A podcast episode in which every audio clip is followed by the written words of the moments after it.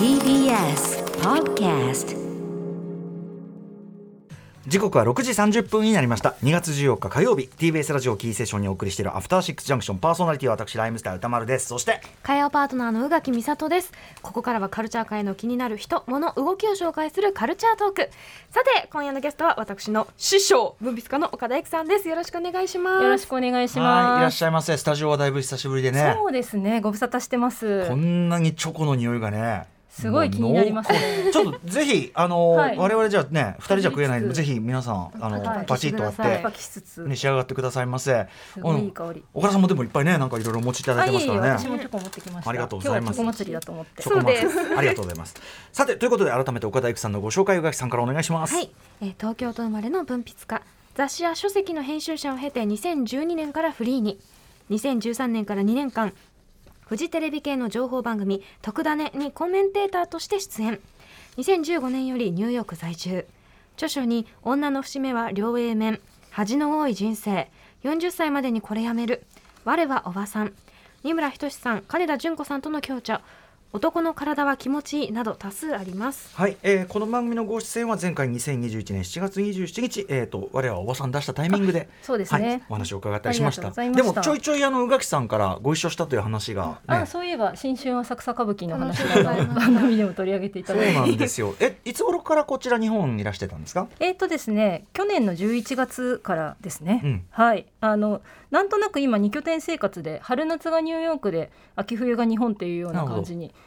なりつつあります。うんうん。はい。えーまあ、その間いろいろご覧になってということですもんね。あそうですね。あの推しを見に帰ってきましたので。おメインの メインの目的はそれ。メインの目的はミュージカル見に日本に帰ってくるっていうのがわーってうんねえ。ありまして、はいはいはい。そうなんですよ、えーとね、ちょうど2022年の11月まで、うん。ミュージカル「ヘアスプレー」というのがはい。あの上演されておりまして、であの2007年の映画版がお好きだという方もうん。多いのではないかと思いますが、これがですね2020年に上演予定だったのがコロナで全公演中止になっちゃって、うんうん。で秋にあの去年の秋に悲願のリベンジ公演とうんうん。いうような形だったので、あー。これは絶対見たいということですね、はい。それに合わせて帰ってきたあという。の渡辺直美さんとかでそうです、ね。そうです。もうあの主演のトレイシー役を渡辺直美もう世界の渡辺直美ですわ、ねが演じられてで、えっと映画でジョン・トラボルタが演じたあの母親役っていうのを山口雄一郎さんがモタディバインがねはい、やってたやつ。そしてあのお父さん役を私の推し石川善さんが演じていらっしゃるというようななるほど。感じ善さんすごく可愛か。ったまあ非常にねよくできた。素晴らしいミュージカル。宇垣さんも。見に行きました、はい。本当に幸せでした、本当にね2022年のあのすごくあの最後を締めくくるというか、うん。すごく華やかなミュージカルでした。なるほど。ねそれを見てはい、年明け年明けで年明けは年明けで歌舞伎見に行ったりとか、はいあれやこれやとしております。とかあのね見に行ったその推し追跡の話をしだすとそれはそれでちょっと尺を取ってしまそううというでですね。あの推しの話だけであっという間に時間が取られてしまうので、他のミュージカルの話もしようかなと思ってで。もそそろそろそのニューヨーク帰られる予定なんですもんね。えー、とそうですねあの春には帰ってしまう感じではあるんですけれども、うんいられる間に日本で見たいミュージカル、うんあれこれ見て帰ろうと思っております。はい本日はそれでちょっとワンテーマということで、はいえっ、とまあおすすめいつもおすすめミュージカルなんですけどちょっとワンテーマあるんですよね。あそうですね。あのちょうど今ヘアスプレーの話もしましたけれども、やっぱりあの映画がミュージカルに舞台になってでその舞台化されたものをもとにまた映画が撮られたりもするっていうような、映画とミュージカルのあの麗しい関係がありますので、えーそのあたりから選んでみました。映画を見てから見に行きたい2023年のおすすめミュージカルという感じで、えーまとめてみました。うん。まあ確かにこう主に映画見てるような人にもちょっとだから進めやすいって感じですよね。そうですね、ヘアスプレーなんかは本当に映画版が大好きだっていう人にこそ舞台で見てほしかったなと思ったりしますしそういう作品が続々と出てきているのでご紹介したいと思いますわかりました。お知らせの後さらに伺います。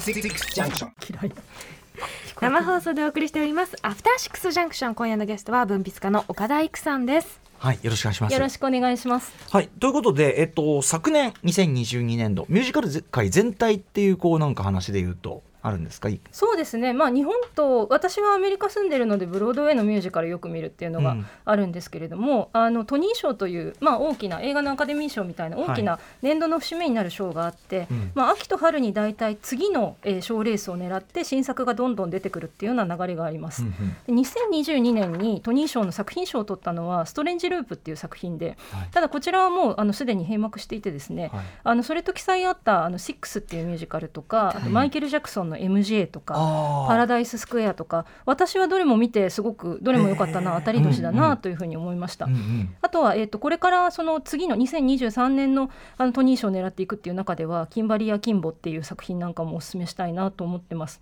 あとあのリバイバル作品もすごく良くてですね「イントゥ・ザ・ウッズ」っていう、まあ、これも映画にもなりましたけど、あの作品がまた再上演されてたりとか「カンパニー」っていう、まあ、男性主人公だった作品が、えー女性版になったリバイあの再演作品なんかも良くてですね、はい。あとはまあこれもまた私の推しなんですが「はい。パレード」っていう大好きな作品のはい。新演出版が、はい今日 T シャツ着られてるの？それですね、日本でもこやってましたもんね。日本でもやってた。あれがまたあのブロードウェイであの期間限定ですけどかかったりするので、まあ、2022年23年もあのいろいろと話題作がこれからも続々出てくるなというような感じではあります。うんうんしかもその認証を取った級で先ほどこうすごくこの賞賞レースみたいなやつはもう映画化されて映像化もしくはなんていう可能性も高いですもんねきっとね。そうなんですよ。うん。ただ一方であの私がね見たいなと思ってたのに光の速さで閉まっちゃった作品なんかもあってですね。それ評判悪くてみたいな。うん、まあなかなかお客さんの入りがだったのかな見てないので何ともですけどそれが例えば「ミセス・ダウト」とかあの頃ペニー・レイント」とかああいう映画をミュージカルにするっていうのもブロードウェイであれこれ試しであったんですけれど、はいはい。まあ、全部が全部ヒットするとは限らない。という中で、そう先週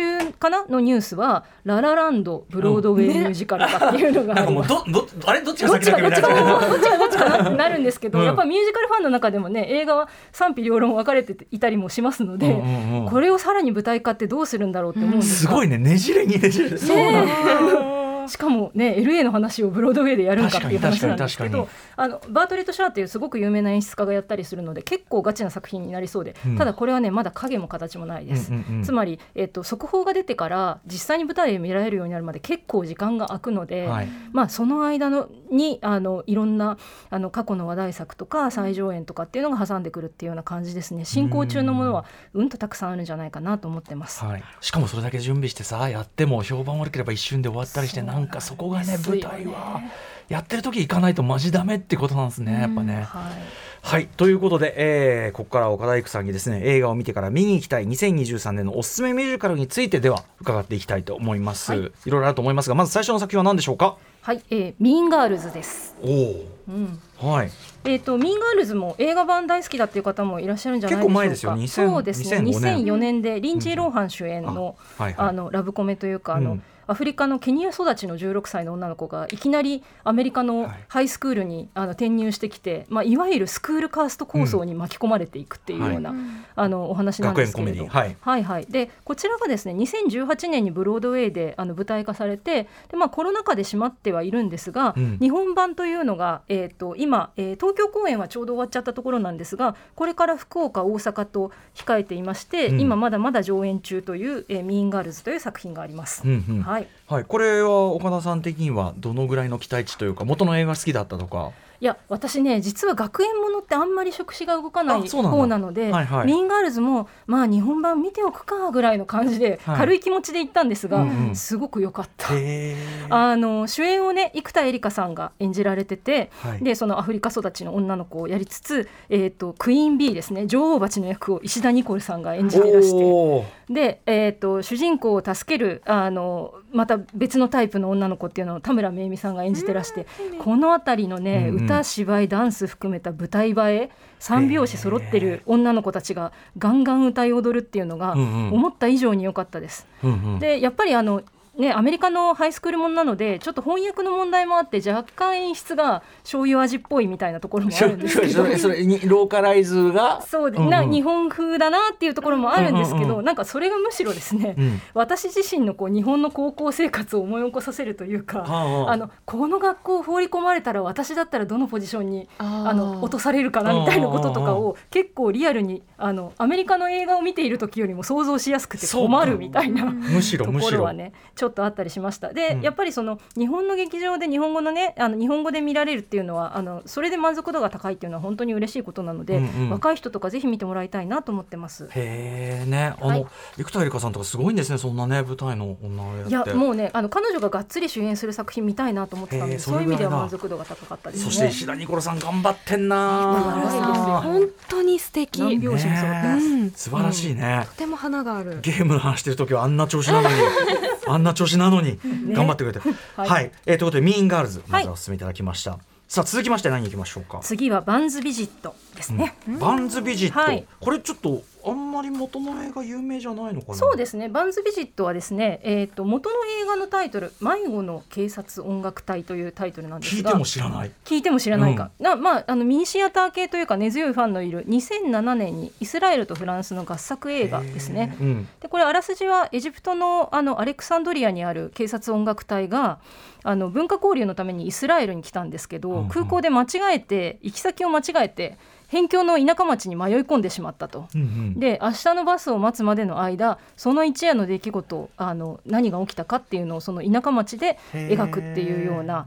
作品なんですね。うんうん。でえっと、エジエジプトとイスラエルってお隣同士なんですけど、うん。まあ、戦争していた歴史もあったりして、はい。まあ、文化は結構異なると。うん。でそれで田舎町に突然、まあ、外国人のよそ者の団体が来たので、まあ、うんはい。いわゆるこう政治的な緊張が走ったりとかもするんですけれど、うん。まあ、そこからあのたった一夜限りだけれどもすごくぎこちないけれどもハートフルな異文化接触交流が深まっていくというような、うんうん。そんな感じのあらすじとなっております。これねあらすじをいくら説明しても地味極まりない、あの本当に地味なんですけ何もど起こらないんですけどね。何も起こらないって最初に田舎で一晩過ごす。そう、うん。あの間違えて明日のバスを待つまでの間の一夜の出来事っていう話なんですけど、群像劇として本当によくできてるし、へーあのブロードウェイでこの作品は、えーっとね、2018年のトニー賞で11部門ノミネート作品賞を含む10部部門を独占していると。へーつまりこの地味な凄さっていうのがですね、うんうんうん。年間ベストに選ばれたっていうのをへー。あのぜひあの日本の方にも味わっていただきたいとすごいんですよ本当に。これ元のもね見てみたくなったな、2007年の映画元のね映画も私はすごく好きへでー。あのそちらはもちろんミュージカル仕立てではないんですけれど、うんうん。あの行ったり来たりしながらあの舞台ももう一回見たいし、うん。映画ももう一回見たいなみたいな感じになります。でこの作品の肝はですね、肝。これあのホリプロがブロードウェイ版に出資していたので、はい。いまあ、いずれ日本でもかかるんだろうなと思ってたんですけど、うんうん。私絶対その本国版のキャストが、はいはい。ワールドツアーの一番最後に極東の日本に来てくれるっていうツアー待ちだなと思ってたら、なんとまさかの日本キャスト版での上演なんですよ。うんうんうんこれはね本当にすごいことです。あの、作中でもアラビア語とヘブライ語がこう飛び交っていてお互いに意思疎通できない、はいはい。でかろうじて英語でのセリフが混ざっていくっていうところを今回日本語に訳して、え？ー、とアラビア語とヘブライ語の合間に日本語でコミュニケーションをたどたどしく取るっていうのを全部、えー、へーと日本版として上演していてこれはね本当にあの面白いしよくできてるなと思いました。なるほど。であの演出は森慎太郎さんという方で,、でえっと翻訳は常田恵子さん。で訳詞が高橋亜子さん。これはですねあの私今日も T シャツ着てますけど「うん。パレード」というあの作品の日本版も手掛けたもうはい。本当にゴールデントリオで、はい日本語版として本当に危なげないですしあとその警察音楽隊の話なので、うんうん。バンドの生演奏を舞台上でやるんですよ演者が、まあ、実際に弦楽器のウードっていう弦楽器奏者の方であるとかあとはまあ役者の人なんかも交えながら中東のパーカッションも使いながら中東の音楽を舞台上で再現するっていう,、でこれもね本当にあの素晴らしかったです。確かにそれまあもちろん映画で見る以上に実際に多分そのねわかんないけど、うん。音楽鳴らすところが盛り上がりになるんだろうからその時のわーって感じはやっぱ舞台ね。そうなんです。高揚感。であの言葉にならない気持ちを音楽で表現するっていう時に言葉がうまく通じない人たち同士のストーリーをやるっていうのは本当にあの素晴らしくて、まあ、ミュージカルでは、まあ、よくある手法といえばそうなんですけれどやっぱりその中であの成功しているあのすごく評価された作品で、うん。まあ、以後も似たような作品が出てくるのを後押ししているような、あの非常に傑作の。あのなんて言うんでしょう誉れ高い作品なので、日本版で見られると思ってなかったんでこれ本当にね良かったです。ちなみに宇垣さんもご覧になった見ました。これすごく良くてもちろんこううわーってなるっていうよりは終わった後にすごく余韻がしっかり残るような作品で,、うん。であの演じられるというかその作中でかけられる音楽っていうのもやっぱりちょっとこう、まあ、私がオリエンタルに感じるというか、うんうんうん。やっぱその土地の音楽なのでそれがまたこう旅情を誘うというか、うん。あのなんていうかこう染みいるような音楽もすごく素敵でしたし、あはい。の鎌倉殿ファンとしてはお全浄殿が出ております。そうですね。新納慎也さん出てらっしゃいます、はいあのトランペッターのカーレドっていう役で出ていまして、あの警察音楽隊の、えーとえー、と将軍にあたるあの、まあ、指揮者にあたるのは風間森夫さんが演じてらして、うん。でその下で、まあ、息子というか、まあ、ちょちょっとやんちゃな感じのあの青年役というのを、うん一番若いんだろうかなみたいな感じの。はい、あの演じてらしたりとかですねあとは、まあ、あの日本版あのヒロイン役あのヒロインのディナ役はあの我らが浜田めぐみさんが演じてらしてごいの。本当にうまい、うん。びっくりす劇団四季出身の方ですが、うんうんうんでこのディナーを演じあの本国版で演じたカトリーナ・レンクっていうのはその年の女優賞を取ったんですけど浜田さんにもすぐ今すぐ何かをあげてほしいうん。と私は思っております。なんでしょうね。あのなんかもう歌声だけで胸をギュッて掴まれてその、みんな待ってるんですよ。やっぱ何も起こらなくて、うん。何か起こるのを待ってるその気持ちがわからない人って結局いないと思っていて、うん。すごくそれがこうじんわり染みてでもたまにのこのちょっとした出会いがすごく救いになったりするのだなってこうしみじみしみる。あと浜浜健さんえじゃないえっと小賀健さん小賀健さんも出てました。小賀健さんねはいすごいねそうなんです。小賀健さんもねすごくいい使われ方をしていて。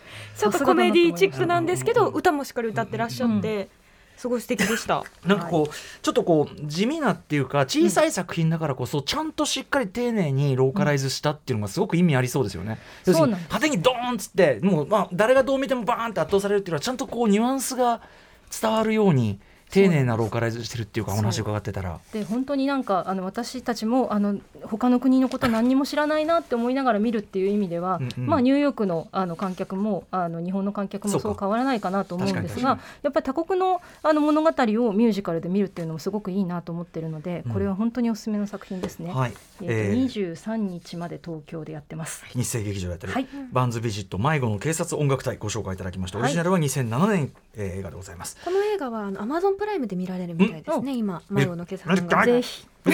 はい、さあ続きましてじゃあもう一本いきましょうか。はい最後はムーラン・ルージュです。出ました。出ました。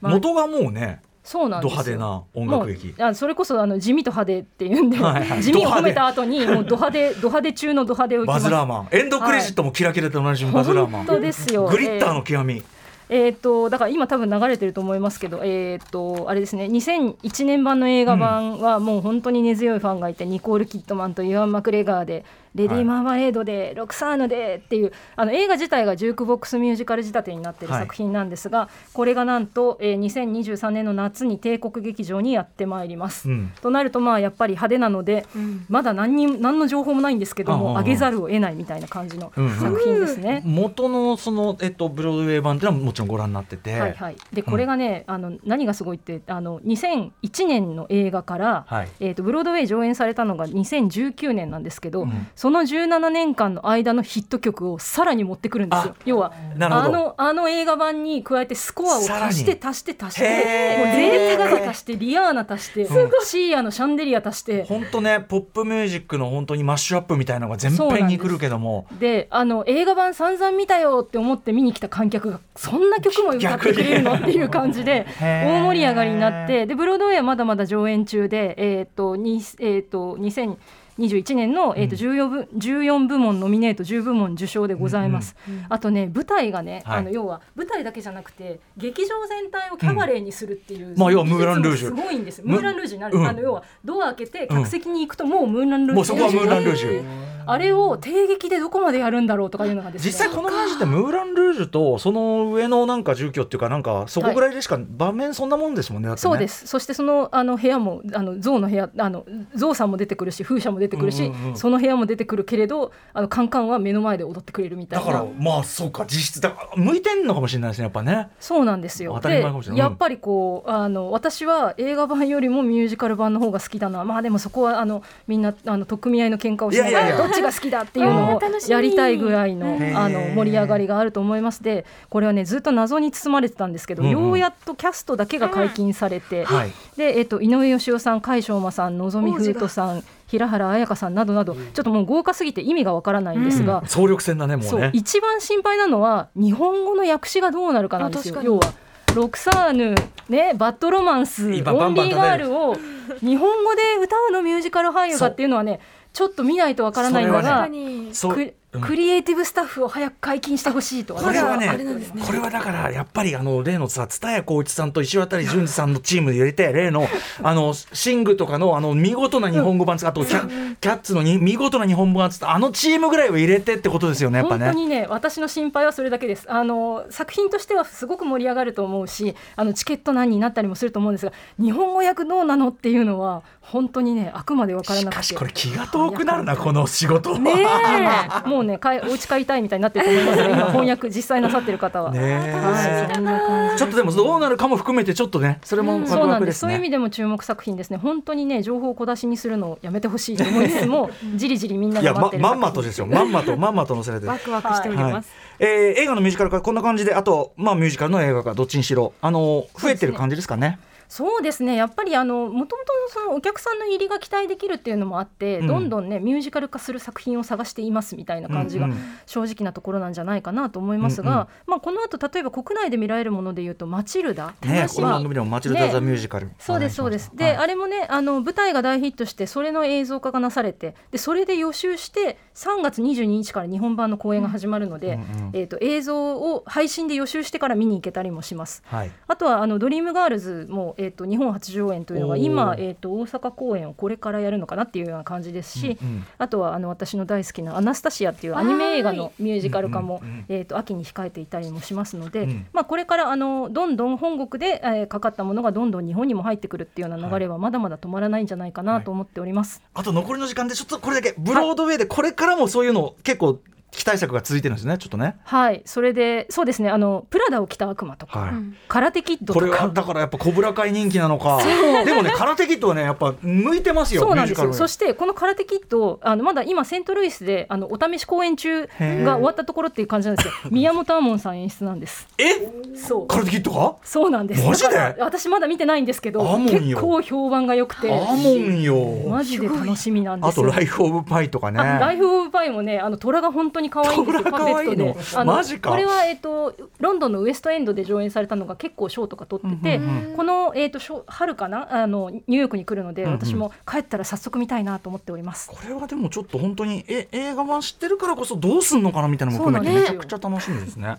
はいありがとうございます、はい。えーもうお時間来てしまいました、はい。えー本日じゃあご紹介いただいて一応3作ごしあのおさらいしておきましょう。はい、ミーンガールズ、バンズビジット迷子の警察音楽隊、ムーランルージュ、ザ・ミュージカルの3作品ご紹介いただきました。そして最後にぜひ岡田育さんからもお知らせをお願いします。あえー、とそうですね。あの、まあ普段本など書いておりまして、えー、と宇垣さんに解説を書いていただきました「文春文庫の恥の多い人生」ですとか「えー、集英社の我はおばさん」など、えーエッセイを出しております。よろしくお願いします。あとですねなんか3月に出る山崎実業の商品がいかにやばいかみたいなことを 書いた本にねエッセイを寄稿したんで私もあまりよく分かってないんですけど。なんか生活用品のね、そうそうそう。今話題の。あの山崎実業アイデアブックっていう本が出て 私がエッセイ書いてるのでいやあのよろしければ読んでみてください。と。あと山崎特集組むなら読んでください。番組にも。ねえ。今話題なんだもんね山崎ですよね。なんであんなにぴったりはまるんだっていうことだけでエッセイ書いたりとかしてますね。はい。そんなところです。ありがとうございます。はい。はい。ということであのーまあまあしばらくね日本いらっしゃるようですけどまああのねはいあのーお気をつけてというかね楽しんでってはいありがとうごくださいませ。ざいます改めまして今夜のゲストは文筆家の岡田育さんでした。ありがとうございました。ありがとうございまし